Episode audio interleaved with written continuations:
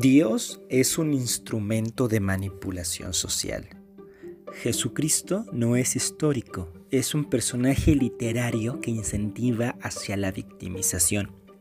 La Biblia es un libro patriarcal y contiene muchas atrocidades que debemos repudiar. Estas son cosas que otros cristianos me piden que no diga, que sea muy crítico con mi fe, pero que no llegue hasta el punto de expresar tales cosas que tanto les gusta oír a los ateos porque se van a poner contentos.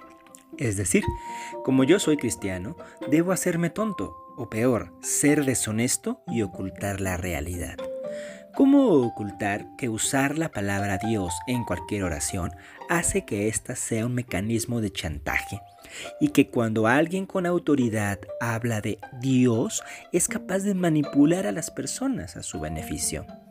¿Cómo no hacerle caso a Antonio Piñero que dice que independientemente de que un hombre llamado Jesús caminara por Judea en el siglo I, el Jesucristo del cristianismo es un asunto de fe y no de historia?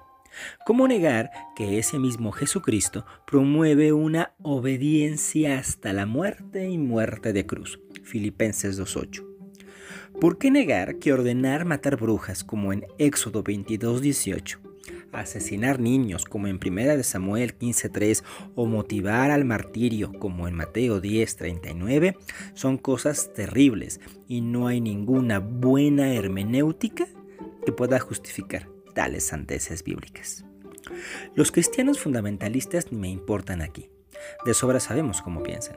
Quienes me preocupan son los cristianos progresistas, que estudian crítica histórica, filosofía, género, que conocen de ciencia, pero quienes llegan a un punto en donde se estrellan contra la verdad de su fe cristiana, se dan cuenta que solapa la violencia y el machismo y prefieren ocultar la verdad.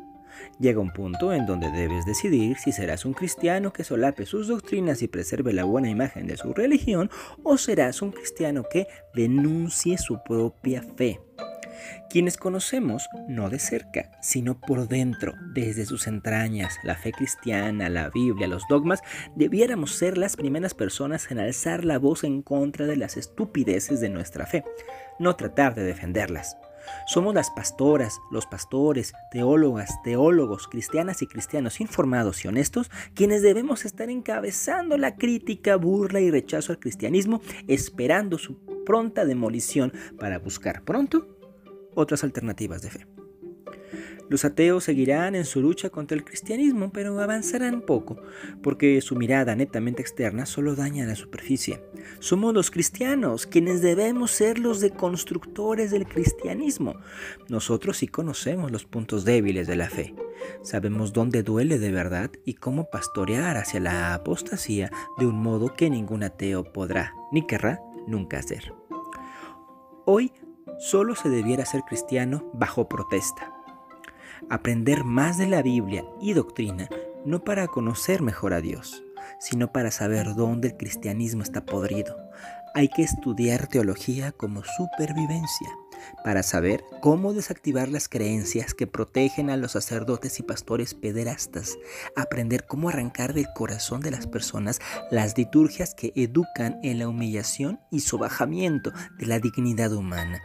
Debemos aprender cómo lograr que la gente pierda la fe y deje de basar las decisiones importantes de su vida en un libro, en la Biblia.